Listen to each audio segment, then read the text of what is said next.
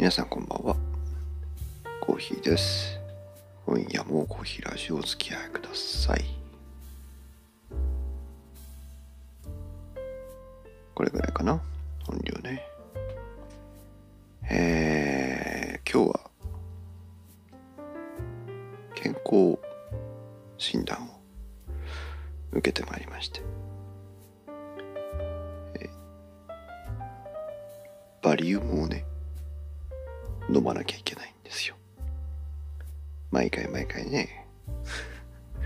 バリウム飲まれたことあります？あの年齢年齢によるんですけどね。バリウム。あのイブ胃の胃のあたりの、えー検査をするために、えー発泡剤というねあのシュワシュワするやつと、えーバリウムを飲んでやるあの何？ド M な行為ですけど。私ねあのあんまり好きな方っていらっしゃらないと思うんだけど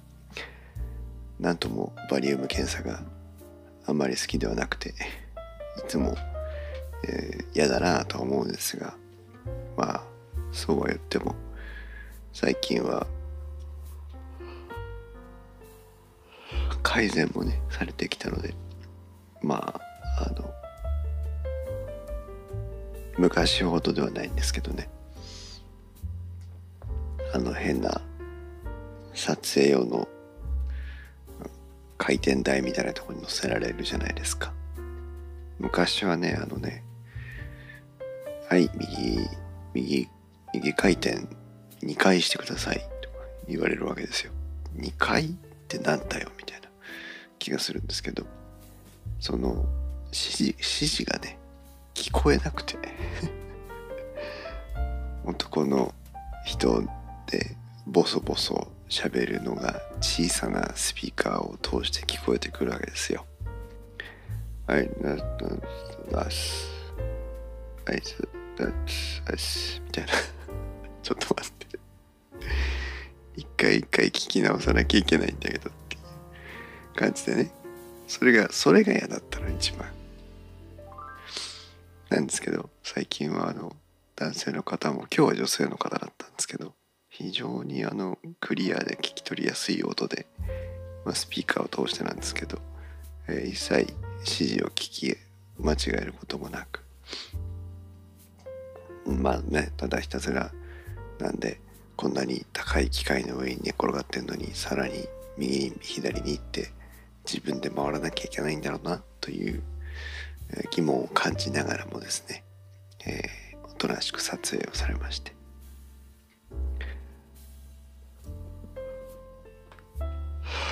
ただ問題はねバリウムってお腹の中にあっていいものではないそうなので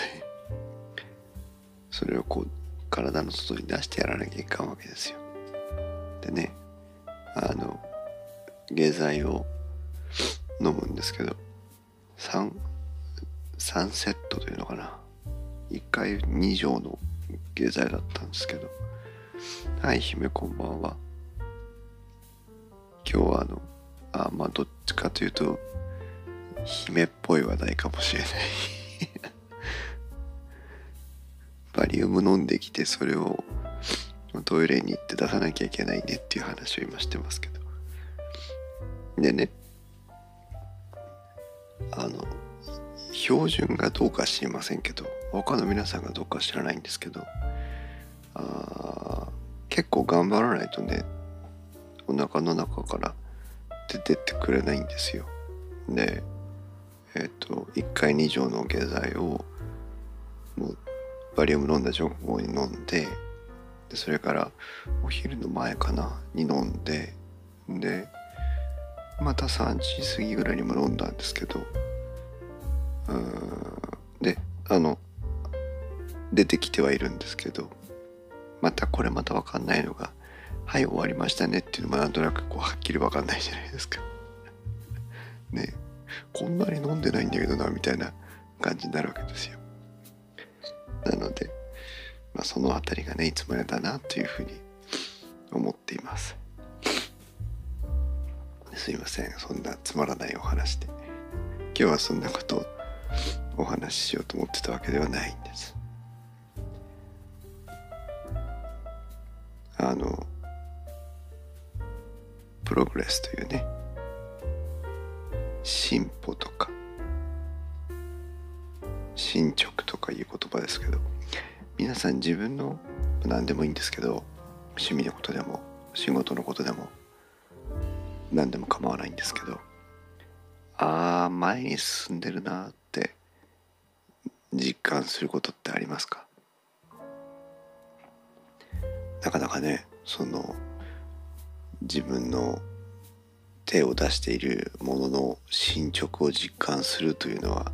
非常に難しいことだなというふうに常々思っているんですが皆さんいかがでしょうね。これまたあの自己肯定感とはなんとなく違うもののような気がしていてね自分は頑張ってる自分はできる自分はこれぐらい小さな水で乗り越えたっていうね自分の考えや行動結果に対して、えー、肯定的に捉えるというところが、まあ、おそらく自己肯定感なんでしょうけどもそれとはねまたちょっと違うような気がするんです。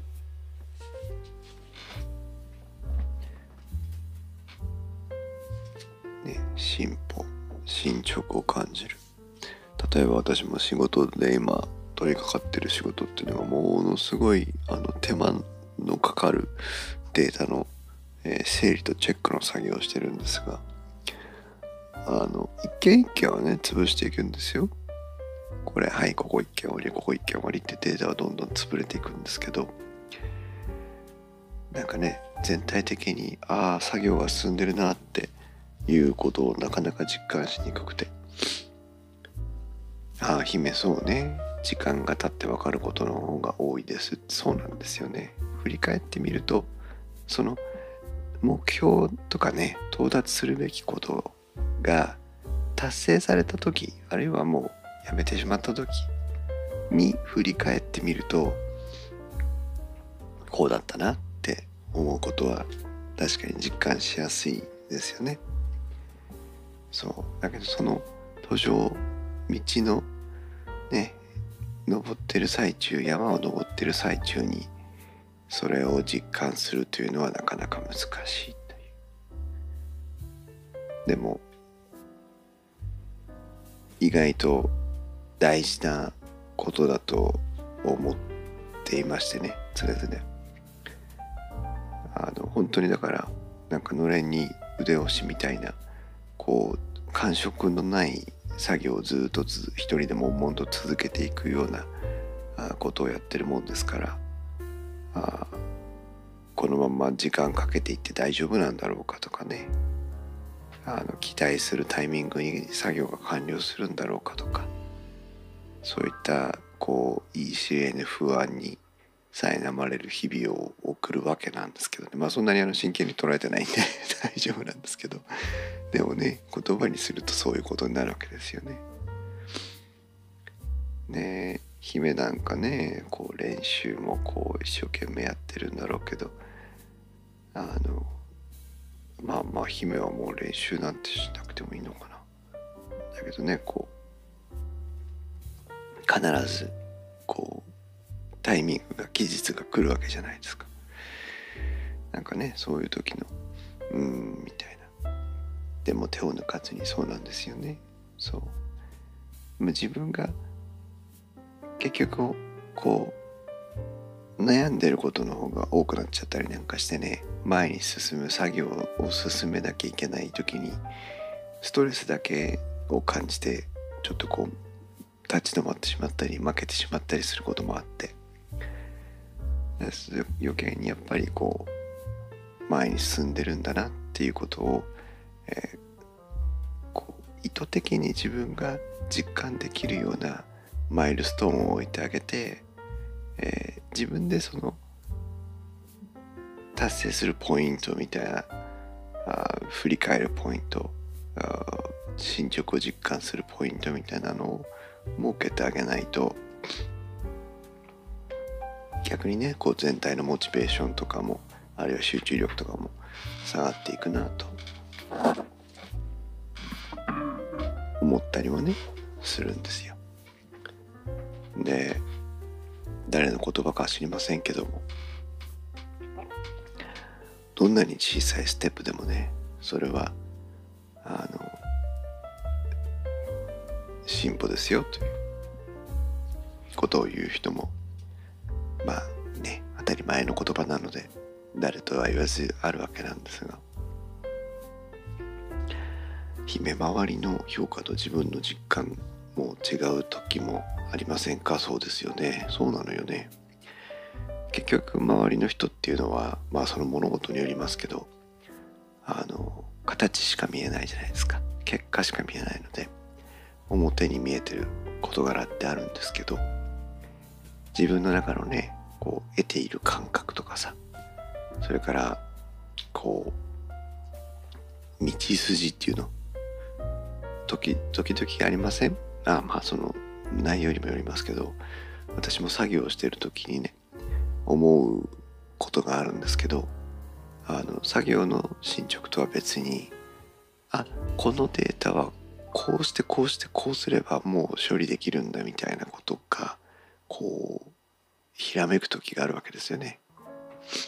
でこう作業は実際にはまだまだ進めなきゃいけないんだけどこうなんか先に解を得るみたいなね感覚があって。でもそれって自分の中でしかわからないことなので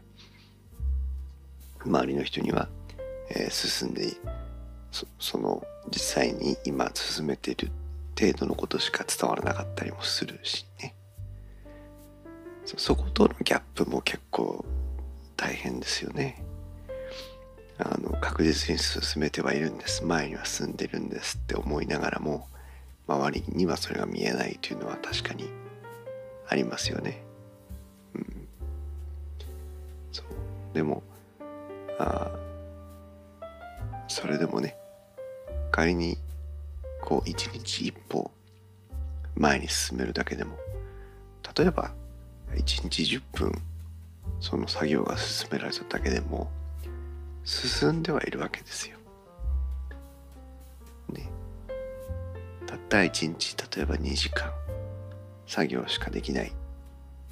そんなことがあった時だとしても2時間の作業は進むんですよね。なんかその前に進めたという事実をこう実感できると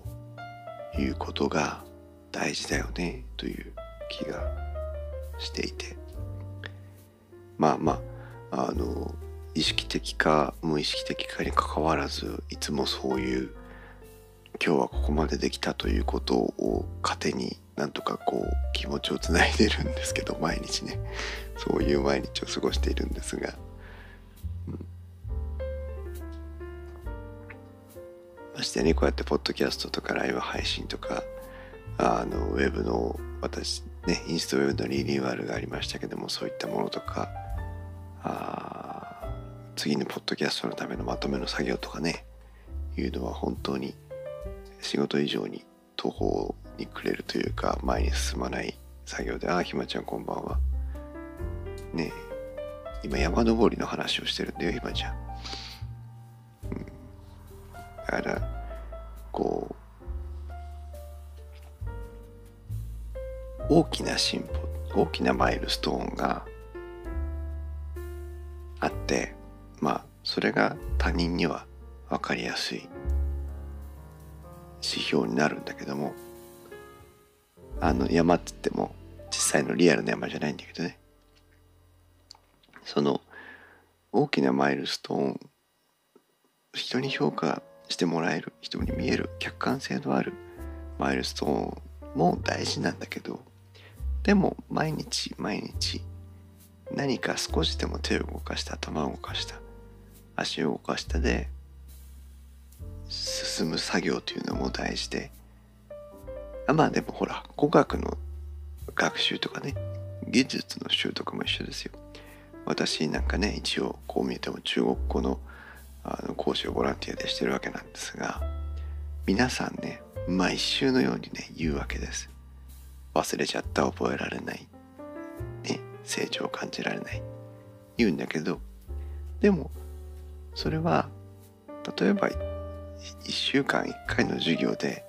10個の新しい語彙力ボキャブラリーを得るということがプログレスなのかそれでも3回4回5回と同じ単語をただ一つの単語を覚えることそれはじゃあ進歩ではないのかって言った時に当然ね10個20個と単語を増やしていくのは語学の習得にとっては大きな進捗ですけどでもたった1個の単語を使えるようになるっていうことをバカにしてしなくてもいいよねっていう気がするんですよね。うん。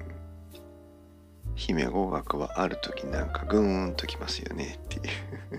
でまた横ばいでっていう。確かにねそういうのありますよね。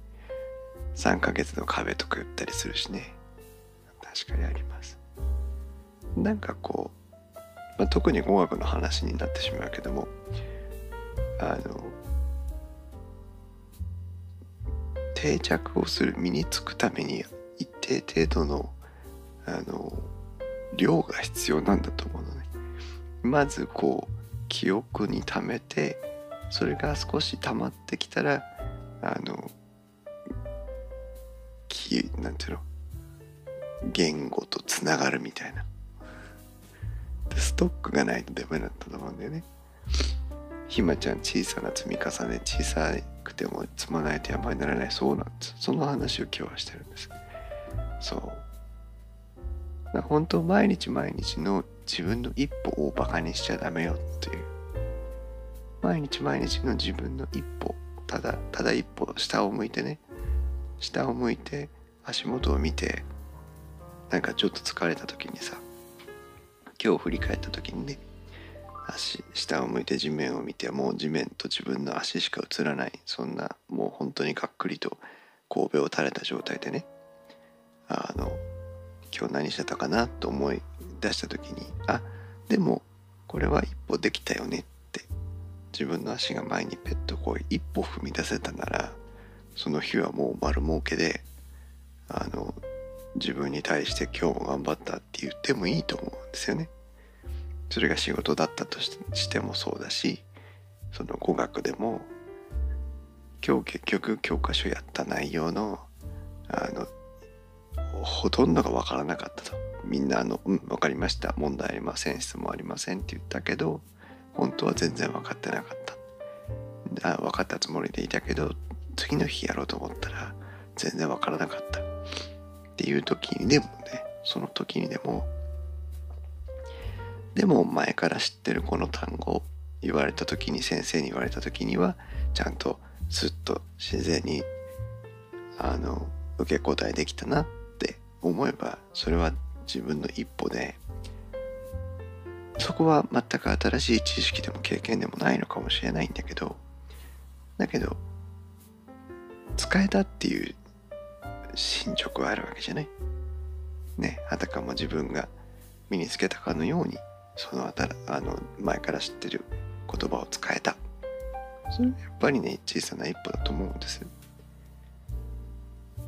私の孫は語学があのテーマに出ちゃったんでそこを少し掘り下げるとあの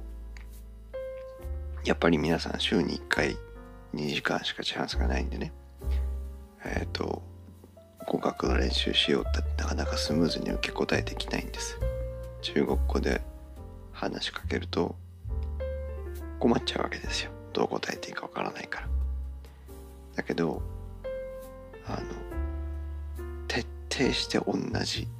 会話同じ質問をまあ1ヶ月なり2ヶ月なり半年なり1年なり必ずその人に会ったら「こんにちは」ってね中国語で「こんにちは」って始まって「今日ご飯を食べましたか?」「今日はご飯は何を食べましたか?」っていうのが私のあの決まった一つのセンテンスなんですけど文章なんですけどこの会話を毎回するんです必ず。1年やってると考えなくたってスルスルと答えられるようになるわけです。当然ね。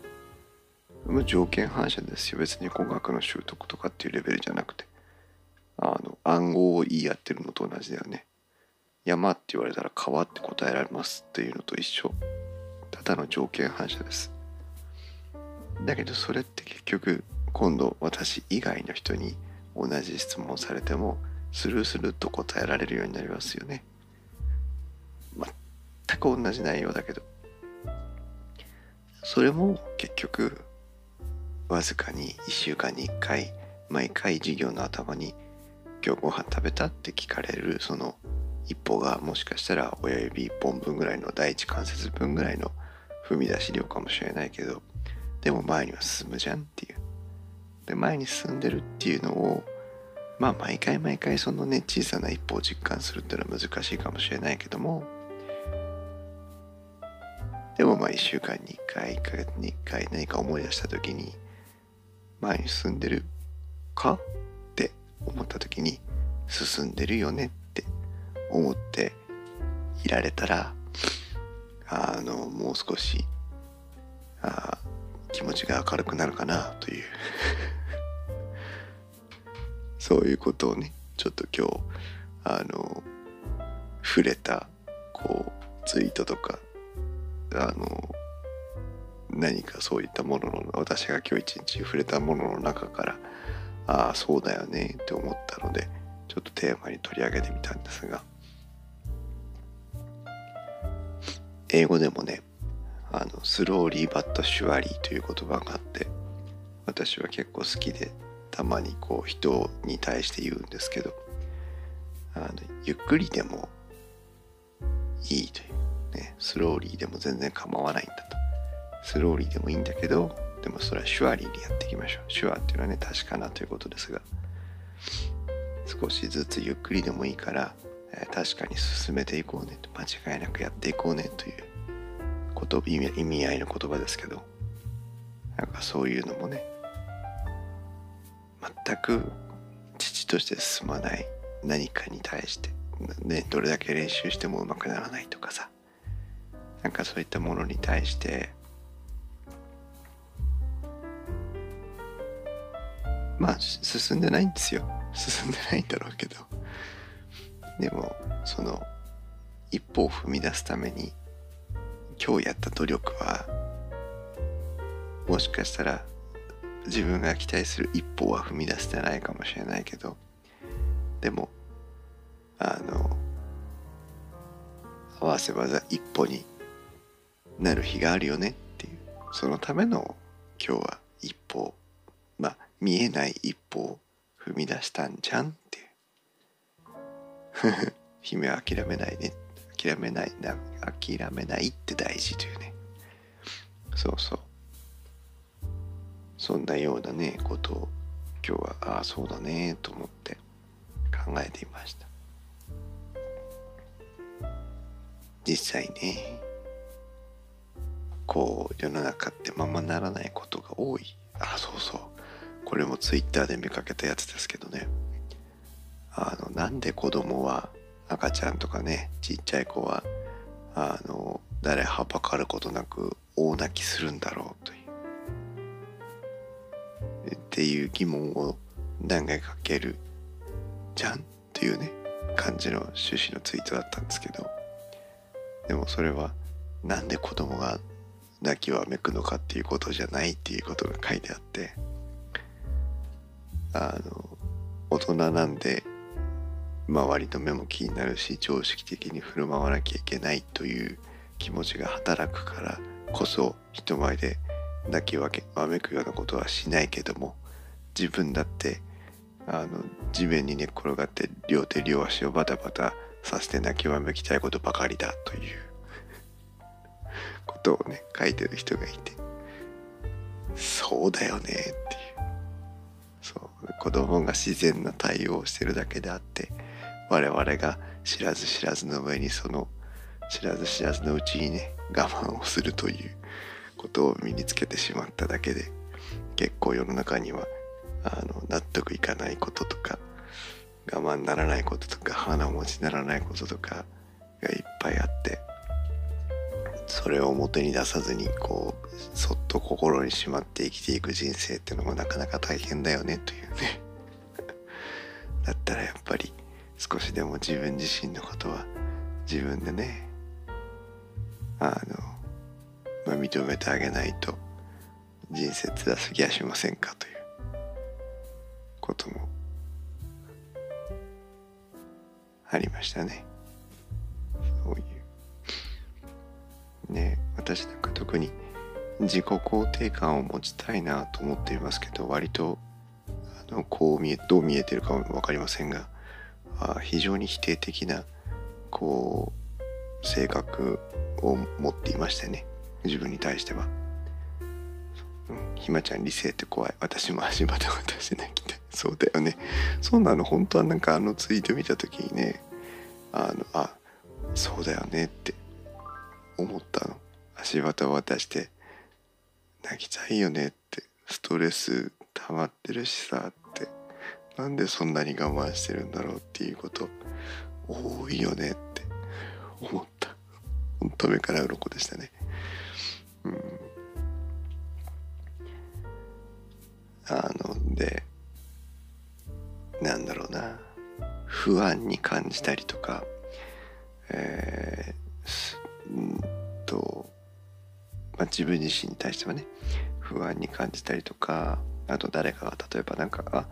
コーヒーさん後で話あるんだけど時間取れる?」とかっていうのは私すごく苦手で。何の話があって私の時間を取りたいのかがわからないじゃない？その投げかけって。それがすごく苦手で。何の話ですかって。それが知りたいのよ。話があるじゃない。何の話があるのか教えてくださいっていう。そう。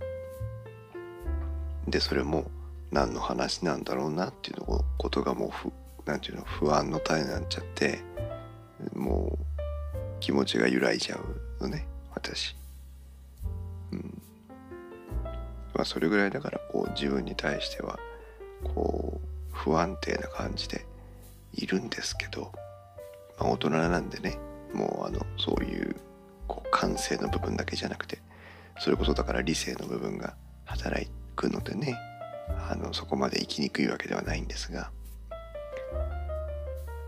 まあそれにしても。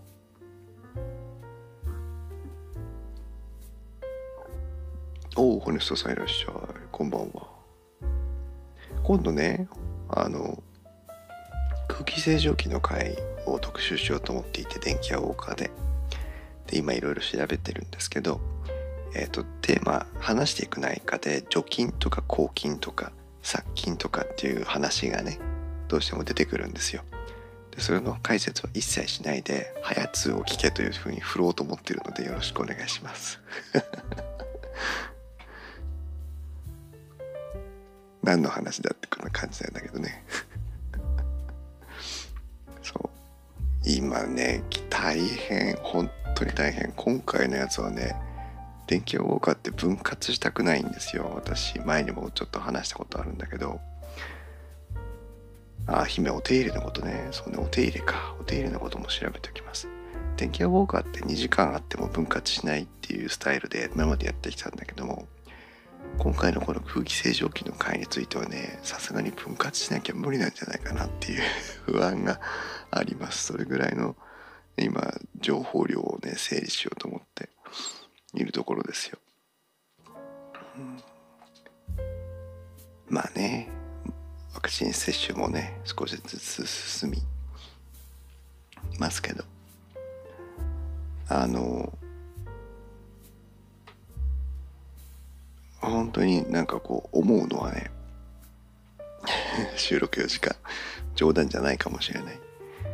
本当に思うのはね今回このまあどうしてもコロナと絡んでくるわけなんですけどテーマとしては。こうまとめながらね改めて思ってみたんですけどコロナの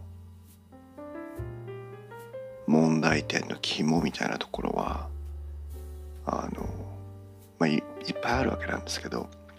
一つはやっぱりこの異常な感染力高い感染力を持っているコロナウイルスだということが分かっていながらあの何も考えずにねまあ考えずに言ってるおかしいな。そのその方独自の考えで軽率な行動をとってあのクラスターの原因になってみたりスプレッダーになってみたり感染を広げてしまう人が世の中にはものすごくいてその人たちの量で各都道府県のあの感染者数っていうのは増えてるわけですよ。だまずまずここが一つポイントで、えっと、当たり前の対策をしてる人マスクをしてうがい手洗いまあうがいまでしなくてもマスクをして手洗いをしてあのアルコール消毒を 当たり前にしてる人たちは当たり前に感染してないんですよねだから感染を広げてる感染をしてる人たちっていうのはそれが全てじゃないですけどあのやっぱり感染するだけの理由があるっていう現実。それともう一つがこれがもう本当に自分でも辛いところなんだけどさすがに1年半経ってこの条件なら感染しないよねって皆さん思うところあるじゃないですか。例えば人に会うんだとしてもきちんとマスクをして換気をして定期的に消毒をしてれば感染しないよねっていうご飯を食べるわけでもなしお酒を飲むわけでもなしというシチュエーションの中でね。感染しないよねって分かってることでもだからあそこに行って話をしてきてもいいよねとかあそこに行ってお買い物してきていいよねとかできないという。まああるいはやりにくいというね。例えば映画館。ポップコーンも食べません。ジュースも飲めません。マスクをしてきちんと換気されたコントロールされた映画館で映画を見ますっていうシチュエーションだとしてもまあ映画に行ってる人いっぱいいますけどだけどあの人が集まるところに行きにくいというだけで、えーと、行けないということあるわけですよ。でも今の状況をね冷静に考えていくと当たり前の不織マスクをして当たり前に行動して当たり前にしてれば感染はおそらくしないだろうと。ね。ましてほら例えば人と人とのね感覚もちゃんと開けて座れてなんてなってればさだけどなかなかそれだから私はそれを実行しますって言えない雰囲気があるという。少なくとも私はできないって言います。今。ご飯を食べに行くのも本当に、えー、行ってないし。映画館なんかとても行けないし、うん、なんかその辺がねちょっと難しいところだなという。のを空気清浄機の会の下調べをしてる間に、えー、感じてたなという 話です。随分派手な脱線の仕方をしますけど。そんなね、気がしていますよ。でもなんとかまあ今週来週ぐらいでまとめてね、えー、実際の公開収録の調整をしようと思っていますので今回は間違いなく面白い回になると思うな